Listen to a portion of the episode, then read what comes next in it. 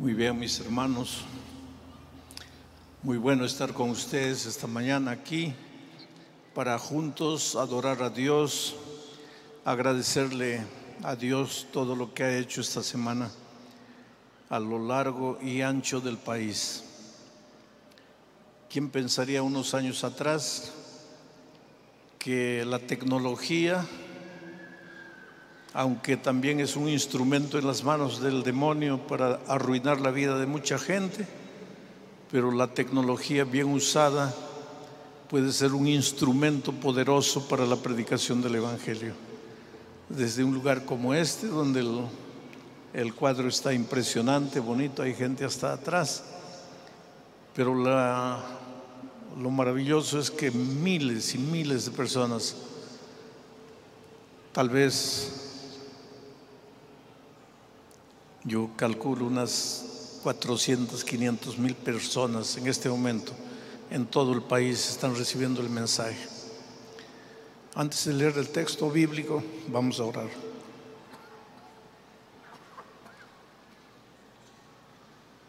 Querido Padre que estás en los cielos,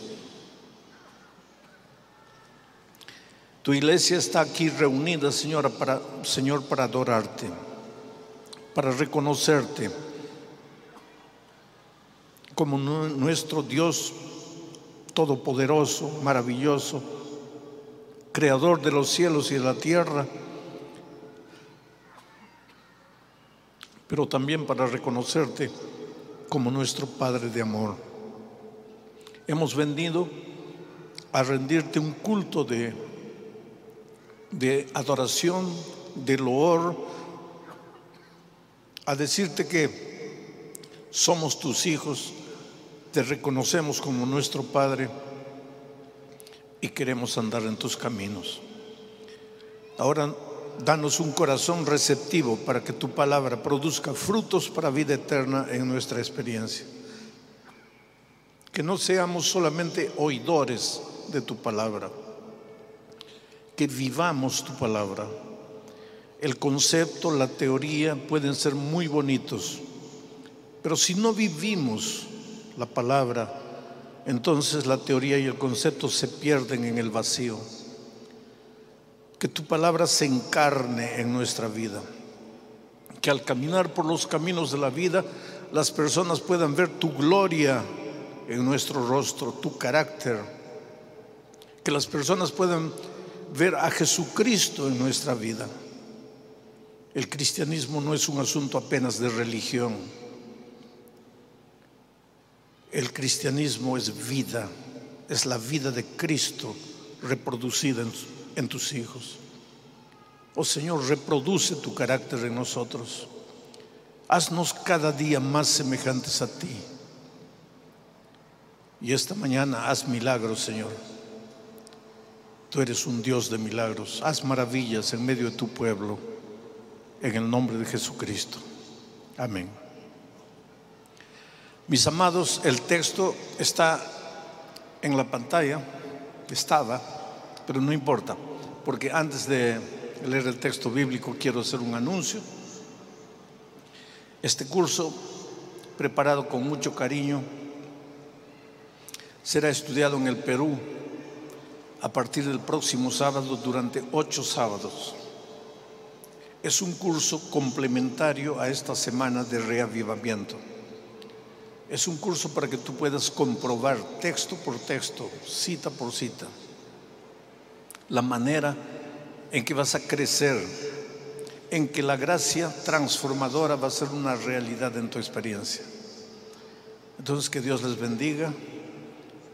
Estoy reconociendo públicamente el deseo de los líderes de la iglesia de hacer crecer al pueblo de Dios al comenzar el estudio de este material durante ocho sábados seguidos.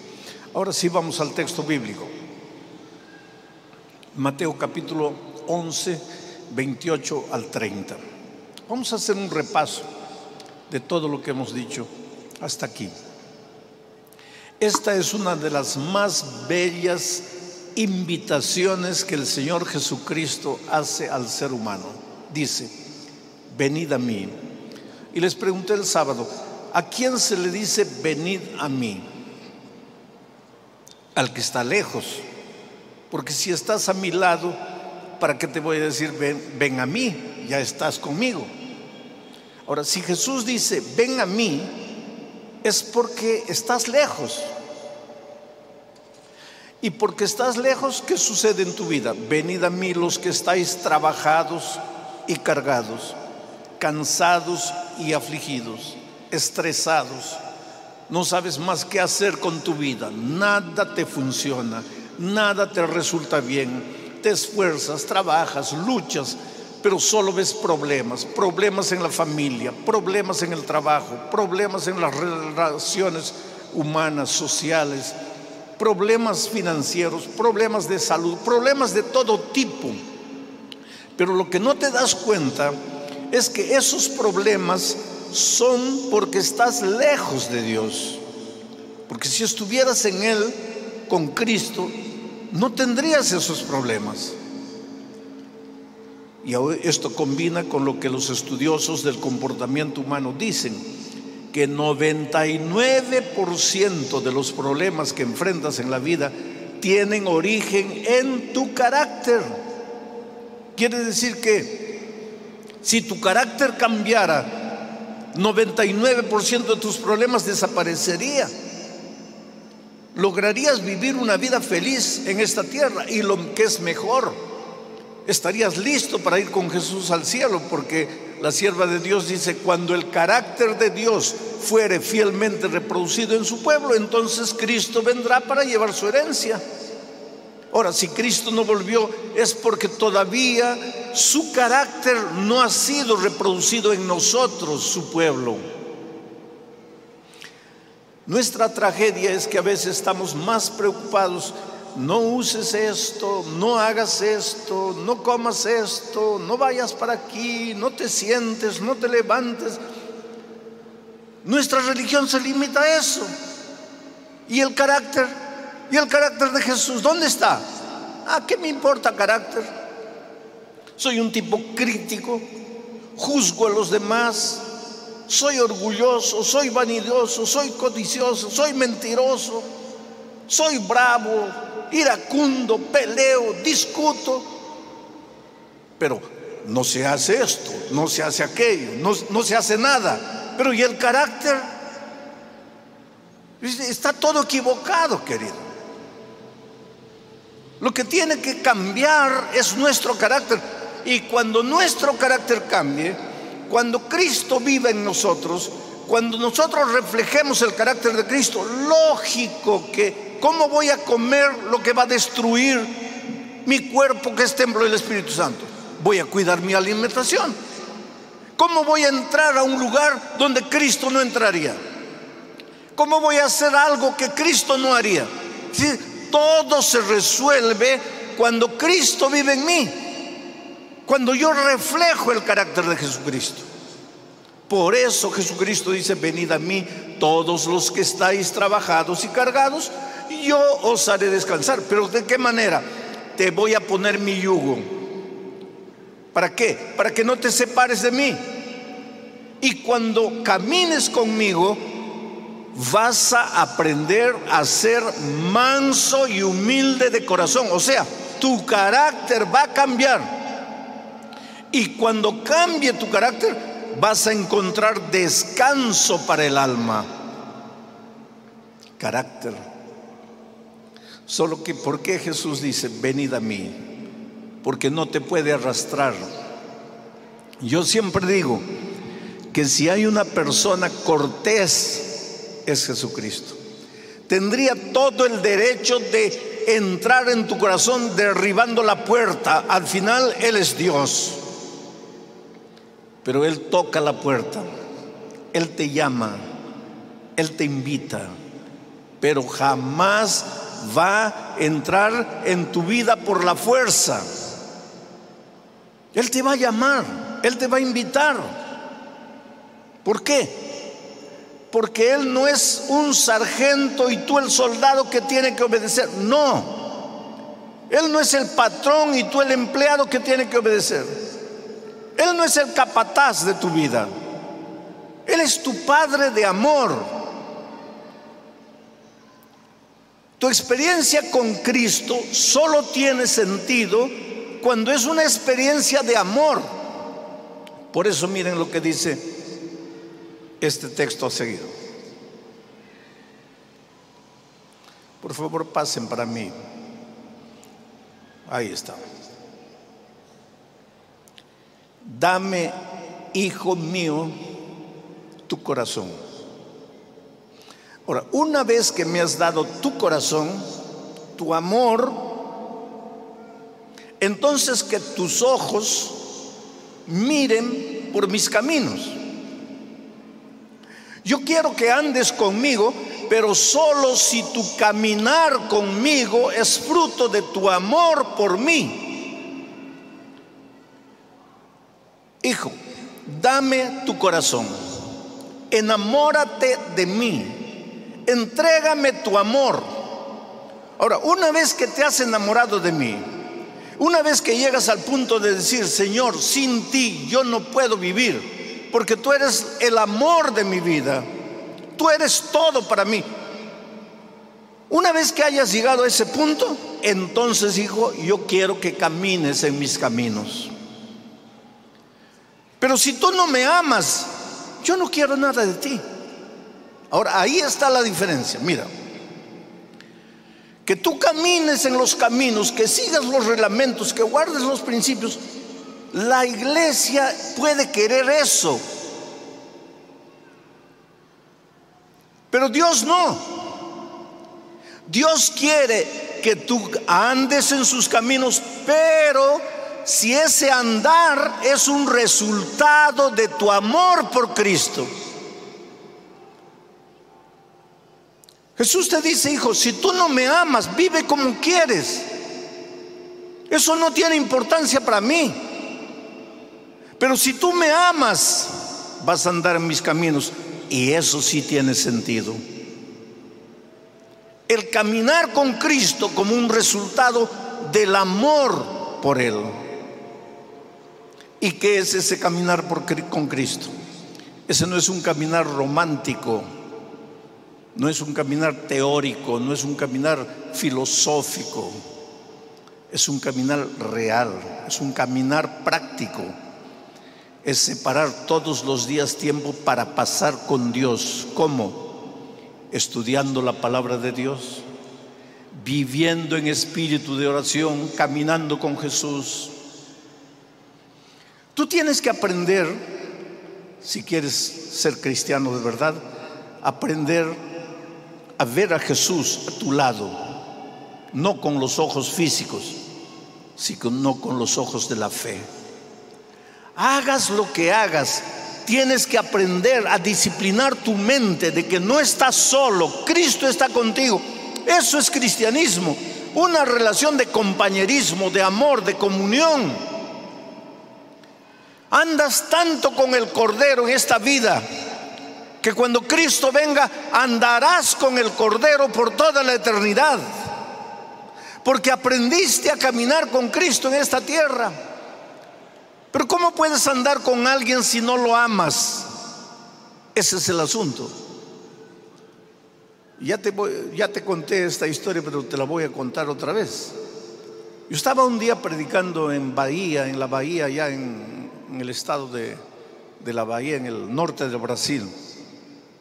Y una viejita se acerca de mí y me dice, pastor, ¿está viendo aquel viejito allá de cabello blanco? Le digo, sí, señora. Y me dice, pastor, él es mi esposo. Estamos casados hace 60 años. Y en estos 60 años yo he sido una esposa perfecta en los moldes tradicionales del matrimonio, porque tú sabes que antes las hijas mujeres eran preparadas por los padres para ser buenas esposas. Pero los tiempos cambian. Hoy día las hijas, nuestras hijas son preparadas para ser buenas profesionales también cuidan de la casa, pero primeramente son buenas profesionales. Eso no existía antes. Antes las chicas eran preparadas para ser buenas amas de casa. Entonces, en el contexto de un matrimonio tradicional, esta anciana me dice, pastor, yo he sido una esposa perfecta, ropa limpia, comida lista, casa bien aseada, bien arreglada, hijos bien criados. He sido una esposa perfecta, pero nunca he sido feliz, pastor. Digo, ¿cuántos años estás casada? 60 años. Y solo ahora te das cuenta que no has sido feliz. No, pastor, no es ahora. Yo nunca he sido feliz. Pero, ¿por qué dices que no eres feliz? Y ella dice, pastor, porque yo no amo a mi esposo. Pero ¿cómo no amas? ¿Y cómo te casaste sin, sin amarlo? Y él me dice, es que pastor, cuando yo era una niña de 15 años, nosotras las chicas no escogíamos el esposo. Los papás nos escogían el esposo. Y un día llegó mi papá y dijo, hija, dentro de dos meses te casas con el hijo de mi compadre fulano. Yo no sabía quién era el compadre fulano, mucho menos el hijo. Pero dentro de dos meses tenía que casarme porque el papá lo había determinado así. Prepararon el ajuar, prepararon el vestido, prepararon la iglesia, prepararon el banquete, la fiesta estaba linda y yo no conocía a mi novio. Faltando dos días para el matrimonio me llevaron a la estación del ómnibus. Mi papá me dijo, llega en este, en este ómnibus. Y los pasajeros comenzaron a salir. Yo estaba ahí en la expectativa. ¿Quién, quién, cuál de esos es mi novio? Y de repente mi padre apuntó a un muchacho y dice, es ese que está ahí. Lo miré. No me gustó, pastor. Pero dos días después tuve que casarme. Mi padre y mi madre antes del matrimonio me habían dicho, hija, una esposa correcta hace esto, esto, esto, esto. Y una esposa perfecta, no hace esto, esto, esto, esto. Yo, me, yo entré al matrimonio sabiendo mis deberes de esposa perfecta. Y pastor, me he esforzado, he luchado y he sido una esposa perfecta. Puede preguntarle a mi esposo, pero yo nunca he sido feliz, porque yo nunca lo amé. Qué tristeza, querido vivir una vida entera con una persona a la cual no se ama. Tú sabes que el bautismo es una especie de matrimonio con Cristo. Cuando tú entras al tanque del bautismo declaras públicamente tu amor por Cristo. Y yo temo que muchos podrían mirar a Jesús y decir así, Señor, yo estoy casada contigo, estoy casado contigo hace 20 años, hace 40 años, hace 50 años, desde que me bauticé. Y tú puedes ver, Señor, que de alguna manera he cumplido todo lo que esperabas de un buen cristiano. No he hecho esto, no he ido allá, no he usado esto, no he comido esto. He hecho esto, he hecho esto otro, he hecho esto otro. Tú sabes que, aunque no lo hice a perfección, me esforcé, luché, cumplí. Pero Señor, yo no he sido feliz. ¿Por qué? Porque no estás enamorado de Cristo. ¿Cómo puedes ser feliz sirviendo a un Dios a quien no amas? ¿Cómo puedes ser feliz sirviendo a un Dios a quien temes? Le tienes miedo, miedo del castigo, miedo de las consecuencias, miedo de la obediencia, miedo de la disciplina, pero no amor. La vida de un cristiano sin amor no tiene sentido. Por eso Jesús dice, hijo mío, dame tu corazón.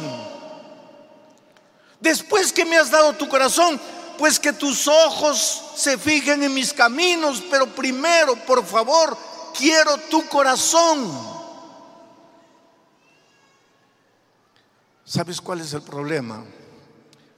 Es que nosotros tenemos un corazón duro, un corazón de piedra, un corazón que ama la basura de esta vida. Naturalmente tenemos un corazón que ama lo que no vale, lo que nos destruye, lo que nos hace infelices.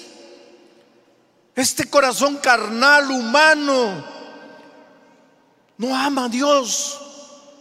No tiene capacidad de amar a Dios. Claro que nos interesa la vida eterna. Claro que nos interesan las bendiciones. Entonces voy a cumplir la regla para ganar la vida eterna, para ganar las bendiciones. Pero ¿qué sentido tiene cumplir la regla si mi corazón no es de Cristo? Si no estoy enamorado de Jesús. Por eso Dios dice, hijo mío, dame tu corazón. Después que me hayas dado tu corazón, que tus ojos se fijen en mis caminos. Los pastores tenemos experiencias a veces inéditas, querido. Yo tuve la oportunidad de hacer el matrimonio de dos jóvenes lindos, lindos jóvenes. Y siempre que hago un matrimonio yo digo así, lo que Dios juntó no lo separe el hombre. Todos los pastores decimos eso. Pero cuando hago un matrimonio yo digo así, no tengan la menor duda de buscarme si un día ustedes están pasando por problemas. Pero yo espero que nunca me busquen, porque espero que nunca enfrenten problemas. Hice el matrimonio de esta pareja linda. 25 años después me llamaron. Me dijeron, pastor, usted hace 25 años hizo nuestro matrimonio. Vamos a cumplir 25 años ahora. Queremos invitarlo. Yo pensé que me estaban invitando a sus bodas. 25 años se hace fiesta. Ellos me estaban invitando para decirme que se estaban separando. 25 años después. Me lo dijeron cuando ya estaba con ellos. Y comenzaron a hablar. Habló ella, habló él, habló ella. Pero lo que me impresiona de lo que ellos decían era lo siguiente ella le decía, porque ella me dijo así, pastor, yo no quiero separarme. Quien quiere separarse es él. Porque dice que se ha enamorado de otra persona. Y él me dice, pastor, es verdad, yo estoy enamorado de otra persona. Y yo voy a poner un punto final a este matrimonio, pero yo no estoy con esa otra persona. Yo no la he traicionado, yo no he hecho nada de malo. Yo voy a empezar un relacionamiento con esa persona, pero cuando termine esto, usted es un pastor amado, usted hizo nuestro matrimonio y yo creí honesto de mi parte llamarlo a usted. Y no que usted se enterara que nosotros nos separamos. Nosotros lo apreciamos tanto y es por eso que lo llamé. Y entonces ella lloraba mientras él decía eso. Y después ella levantó la cabeza y le dijo así, yo no te entiendo. Yo te amé. Yo te amo. En los moldes tradicionales del matrimonio, vuelvo a repetir. Ella le decía, ¿Cuándo te faltó una ropa limpia, bien planchada? ¿Cuándo encontraste la casa en desorden, sin arreglar? ¿Cuándo te faltó comida, comida caliente a la hora que llegabas? Yo me levantaba para servirte. Siempre que me llegabas a la casa, yo estaba lavando, estaba arreglando la casa, estaba planchando tu ropa. Yo fui una esposa tú tendrías que sentir orgullo de mí. Y él le dijo, hija, yo siento orgullo de todas las cosas que hiciste, pero yo no me casé contigo para que me lavaras la ropa, para que me plancharas la ropa, para que me cocinaras, para que arreglaras la casa. Yo no me casé contigo para eso. Para eso yo podría haber buscado una empleada. Yo me casé contigo para pasar tiempo contigo. ¿Cuánto quisiste? ¿Cuántas veces yo quería salir contigo, con los hijos? No querías. ¿Cuántas veces quise sentarme contigo a conversar? Nunca quisiste. Sí, pero a mí no me gusta cabello largo y yo uso cabello largo porque sé que te gusta. Yo sé que me gusta. Te vestías como yo quería, usabas el cabello como yo quería, te arreglabas como yo quería. Pero cuando pasaste tiempo conmigo, recuérdate las veces que yo llegaba y quería abrazarte, besarte, y tú decías, ay, disculpa, estoy ocupada. Mi amor se fue apagando poco a poco. Esta es una historia humana, pero ahora yo tomo esta historia y la traigo para la vida cristiana. Sería posible que Dios te dijera así, hijo, tú comiste como yo quería, tú tuviste un cargo en la iglesia como yo quería, tú cantaste en el coro como yo quería, tú guardaste el sábado como yo quería. Tú te vestiste como yo quería. Tú seguiste todas las reglas como yo quería. Pero me amaste. Caminaste conmigo. Pasaste tiempo conmigo. O tu obsesión por ser un buen cristiano era tanto que te olvidaste de mí. ¿Qué es vida cristiana para ti? Ir una vez por semana a la iglesia, cantar, orar en la iglesia, hacer tu culto matutino de mañana y en la tarde tu culto vespertino. Ya, eso es vida cristiana. ¿Para qué Dios te creó? ¿Para ser una estrella errante en el universo? Te creó por amor para vivir la más linda historia de amor contigo. Pero tú te olvidaste. Estás en la iglesia queriendo cumplir, guardar, seguir. Pero no pasas tiempo con Dios, no andas con Dios, no cargas su yugo, no permaneces en Él, no edificas en la roca. Y ahora viene Dios y dice, hijo mío, dame tu corazón y miren tus ojos por mis caminos. Esta mañana Dios te llama y dice, hijo, yo, claro que me encanta tu servicio, claro que me encanta que andes en mis caminos, porque cuando andas en mis caminos yo no gano nada, quien gana eres tú, porque cuando sigues mis caminos, Tú encuentras el secreto de la felicidad. Claro que me siento bien. Pero yo, que lo que yo quiero es tu amor, tu corazón, tu vida, tu ser entero. Lo demás es lo demás. Yo te quiero a ti. Será tan difícil entender eso. Entregarle el corazón a Dios ser de Él, caminar con Él. Que el otro día alguien me preguntó, pastor, ¿y, qué tiene que ver todo eso con diezmo? ¿No será que está usando el tema del amor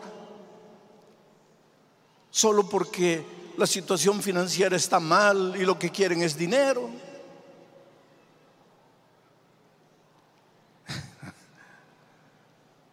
Dios que conoce tanto la naturaleza humana dijo así, hijo, donde está tu dinero, está tu corazón.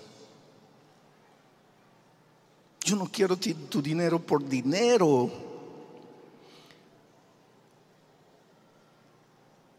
me tienes que devolver el diezmo, porque esa es una expresión de amor y porque cuando tú dices, yo te amo, yo te amo, tú eres todo para mi vida, yo muero por ti, pero no eres fiel devolviéndome lo que es mío, ahí está la prueba de que tu amor es puro romance, pura palabra bonita. Dios es amor, Dios nos amó tanto. Ustedes ya imaginaron qué hubiera pasado en los cielos si cuando la humanidad toda estaba perdida, condenado a muerte, y no una muerte así instantánea, porque ojalá que la, muerte del pecado fuera instantánea, ya no sufriríamos. Lo peor es que es una muerte lenta, paulatina. La, la muerte es un camino triste de condenación. Muere tu hogar, mueren tus hijos en la promiscuidad de la vida, mueren tus valores, mueren tus sueños, mueren tus principios, vas muriendo lentamente. No es una muerte instantánea. Pero cuando Dios desde el cielo miró todos a nosotros condenados a muerte, Jesús se hubiera levantado, hubiera tomado una guitarra y nos hubiera cantado una linda canción de amor Oh, hijitos, yo los amo. Ustedes son la cosa más linda que, que tengo. Pero qué pena, han pecado, van a tener que morir, no puedo hacer nada. ¿Qué amor sería ese? Amor de música, amor de canto, amor de levantar la mano y llorar. ¿Qué amor es ese? Pero él no tomó la guitarra. Él se hizo hombre. Él vino a este mundo de miseria, de pecado. Él tomó el cuerpo de carne nuestro. Él sufrió, Él murió. Él fue insultado, incomprendido, criticado, condenado, juzgado por miserables pecadores. Finalmente Él fue clavado en la cruz del Calvario. Derramó su sangre raudales. Amor no se expresa con música Amor se escribe con sangre. Dios no te pide la sangre, te pide apenas que reconozcas lo que es de Él. Entonces no me digas que tiene que ver amor con diezmo. Tiene que ver con hasta qué punto Dios es tu Dios. Hasta qué punto tu amor es amor. Dios te ama, querido. Tú jamás podrás entender el amor de Dios. ¿Dónde estarías si no fuera por el amor de Dios? Hay una música evangélica que me gusta, las letras me gustan. ¿Qué sería de mí si no me hubieras encontrado? ¿Dónde estaría yo? si no me hubieras alcanzado. Sería como un pájaro herido, sería como el ciervo que muere en el desierto de sed. ¿Qué sería de ti si Jesús no te hubiera encontrado, no te hubiera alcanzado, no te hubiera amado, no te hubiera salvado, no hubiera entregado su vida por ti? Ahora Él dice, hijo, dame tu corazón. Vive conmigo una, relación de amor, de compañerismo. No te separes. No dejes que las luces de este mundo te atraigan y te lleven lejos de mí. No te separes. Porque separarte de mí, que soy la fuente de la vida, significa muerte, muerte eterna, muerte paulatina. No te separes. Ven, entrégame tu corazón. Pero no corazón de palabra, ven con todo, ven con tu ser entero.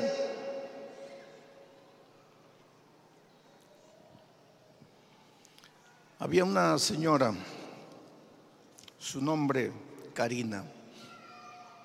Es interesante cómo las, las cosas lindas de Dios acontecen en las vidas humildes, las vidas a veces anónimas. Karina trabajaba en la feria, aquí en la feria de ñaña. Vendía frutas. Y sus clientes eran conocedores de la palabra de Dios. Por favor, si los diáconos me pueden ayudar. Llegó la palabra de Dios a su mano. Comenzó a leer la palabra de Dios. Una de las cosas bonitas, querido, del amor es que cuando tú amas a una persona, tú no estás buscando pretexto para no hacer lo que sabes que le va a dejar feliz a la persona que amas. Es interesante que en las bodas de Canaán acabó el vino, no había vino. Y los discípulos corrieron a la Virgen María y le dijeron, Señora, no hay vino. Y la Virgen María, una mujer de Dios, una mujer de la cual deberíamos predicar más, aprender más, porque Dios no podría haber escogido cualquier mujer para ser la madre del Señor Jesucristo. Una mujer ejemplar, una vida, una vida correcta, coherente, santa. Miró a los discípulos y les dijo, vengan conmigo. Y los llevó a Jesús y les dijo, hagan todo lo que Él os diga.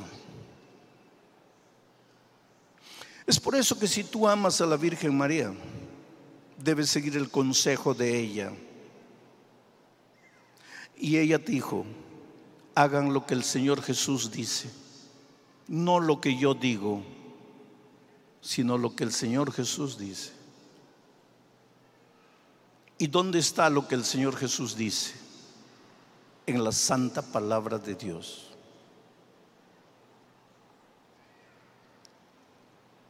Entonces Karina vendía fruta y le llegó la palabra de Dios y encontró la verdad del sábado. La verdad del sábado no es el capricho de una iglesia, es lo que la palabra de Dios dice, está escrito ahí. Y Karina comenzó a luchar con la voz de Dios. Tú sabes que en la feria los mejores días de venta, viernes, sábado, domingo. Una señora que vendía fruta, ¿cómo podría guardar, cerrar el puesto de frutas el sábado, día de movimiento? Ve ahora la feria cómo está. Pero se enamoró de Cristo. Y cuando tú te enamoras de Jesús, querido, eres capaz de hacer cualquier cosa por Él. Y esta señora dijo un día, Señor, basta de luchar. Yo no entiendo cómo voy a sobrevivir cerrando el puesto de frutas el sábado, pero yo me entrego a ti. Y a partir de este sábado cierro el puesto de frutas. Y el esposo le dijo, hija, estás loca. Vamos a entrar en falencia. ¿Cómo vamos a sobrevivir? Pero cuando tú te entregas a Jesús, cuando tú le das a Jesús lo que es de Él, y el sábado es de Jesús porque Jesús es el Señor del sábado. Cuando tú le devuelves a Dios el diezmo y el diezmo es de Él porque no se lo reservó para, se lo reservó para Él. Él se encarga de tomar tu vida en sus manos. Él te gobierna, Él te dirige. Tú no tienes que temer. Cerró los puestos el sábado. Naturalmente tuvo que cambiar de línea de acción. Dios le abrió los ojos. Abrió un supermercado pequeño. Ahora no solo para vender frutas, sino arroz, azúcar, de todo. Dios la prosperó tanto porque descubrió la verdad del diezmo y comenzó a ser fiel a Dios también, no solo en el sábado.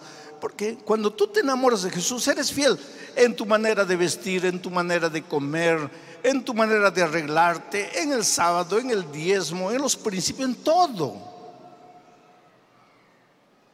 Dios prosperó tanto su pequeño negocio que ahora abrió otro negocio más. Ahora ya tiene dos tiendas abiertas y Dios la sigue bendiciendo y la sigue prosperando.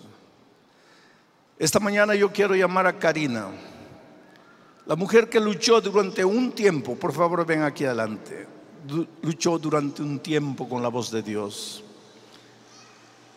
Por un lado no entendía cómo, pero Dios la amaba. Se enamoró de Jesús y le dijo, Señor, mi vida es tuya. Aquí estaba Karin. Una mujer de fe. Una mujer que hasta hace dos años estaba vendiendo fruta los sábados aquí, en la feria de ñaña, y ahora está aquí. Hace dos años vendía fruta el sábado y tenía solo un puesto. Hoy día le devuelve a Dios el sábado, le devuelve el Dios el diezmo y ya tiene dos tiendas, porque ese es Dios. Tú no haces una un trueque con Él. Pero Él no se olvida de ti. Él cuida tu vida. Solo que Karina va a tener un, un regalo de amor hoy. Porque tiene una hija llamada Naisha. Ustedes la van a ver entrar al agua. Porque Karina, tu hija se va a bautizar luchaste tanto por ella, lloraste, oraste. Y cuando tú pensabas que nunca tomaría la decisión, ella está descendiendo al, tanque del bautismo para decirle a Jesús que quiere vivir para él el resto de su vida. Ahí está esa niña linda, entregando su amor a Cristo. Naisha, para que seas feliz en Cristo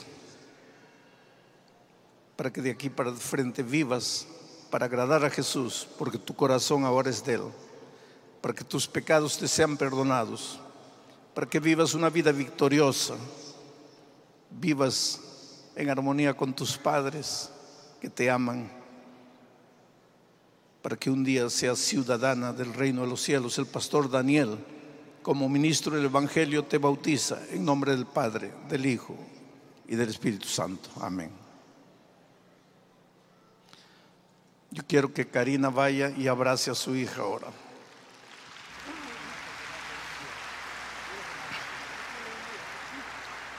Así son las cosas en el reino de Dios, hermanos. Esos son los misterios, los milagros del poder de Dios.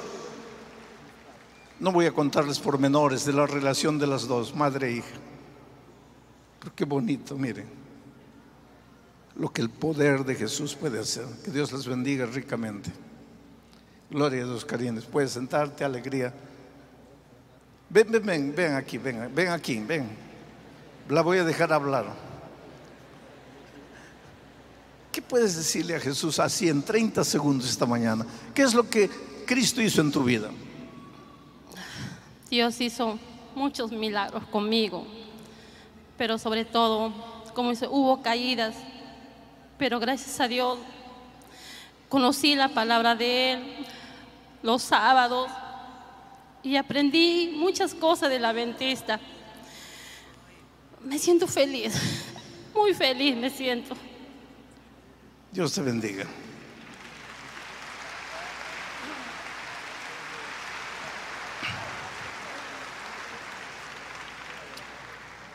Ahora quiero hablar con la iglesia en todo el Perú con la iglesia aquí. Es hora de volver para casa. Es hora de que el Espíritu Santo revolucione la vida de su iglesia. Es hora de entregarnos a Él. Es hora de, de devolvernos a Él. Es hora de decirle, Señor, quiero ser fiel en todo lo que pides de mí, pero como un fruto de mi amor por ti, dame un corazón capaz de amar Dame un corazón capaz de colocarte en primer lugar en mi vida. Voy a pedirle a Karen que venga a cantar, porque mientras ella canta, voy a hacer una invitación para toda la iglesia. Si tú quieres decirle, Señor, yo te consagro, te entrego mi vida, mi corazón, mis fuerzas, mi diezmo, mi tiempo, mi cuerpo, mi ser entero. En todo el Perú donde están, levántense, vayan adelante, aquí, levántense, vengan adelante. Esta es una mañana gloriosa, esta es una mañana de fiesta espiritual en todo el país. Mientras ella está cantando, levántense lentamente y vengan a Jesucristo. Llenen los espacios en blanco aquí, llenen el corredor, salgan de las galerías, vengan. Este es día de fiesta. Por favor.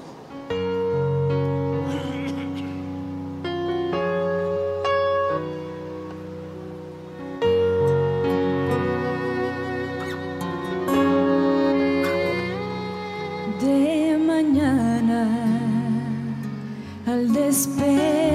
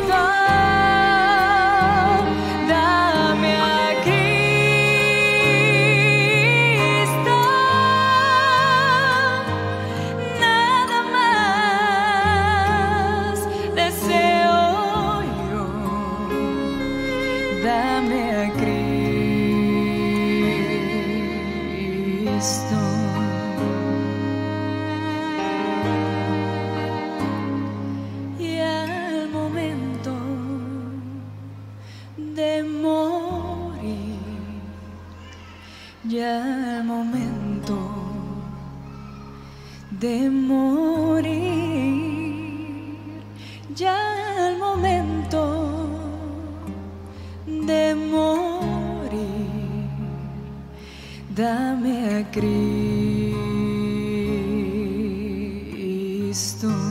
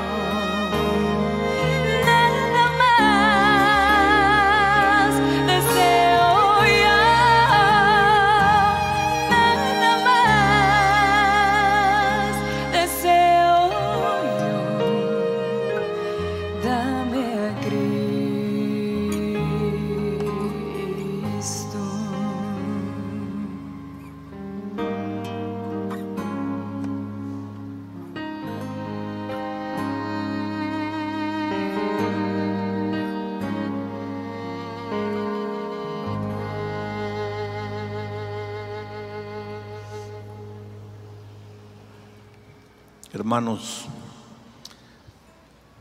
nosotros no somos dueños de la vida. Hoy estamos vivos, mañana podemos estar durmiendo. Yo siempre digo que los justos nunca mueren, los justos dormimos hasta el día glorioso de la resurrección. Si los voy a ver en esta tierra o no, ese no es problema. Yo quiero verlos en el reino de los cielos cuando Cristo venga. Ese día glorioso que todos esperamos, que todos aguardamos con ansiedad, está más cerca de lo que ustedes imaginan. Permanezcan fieles, aprendan a caminar con Cristo, sean fieles, devuélvanle lo que es de Él, vivan para Él. Y si hay que morir por Él, mueran por Él. Que Dios les bendiga. Vamos a orar. Padre amado, en todos los lugares de este país, Señor, las iglesias están reunidas recibiendo la señal, recibiendo tu palabra, tu mensaje en su corazón. Estas personas aquí al vivo se han levantado, han venido aquí, donde estén tus otros hijos reunidos, Señor. Haz maravillas, haz milagros. Acepta el voto de reconsagración, de entrega. Ya está en la hora de regresar para casa, Señor. Prepara tu iglesia para eso. Reproduce tu carácter en nosotros. Enséñanos a caminar contigo en fidelidad, en amor. Y ven, Señor, en el nombre de Jesucristo. Amén. Dios les bendiga, queridos. La bendición de Dios para cada uno de ustedes.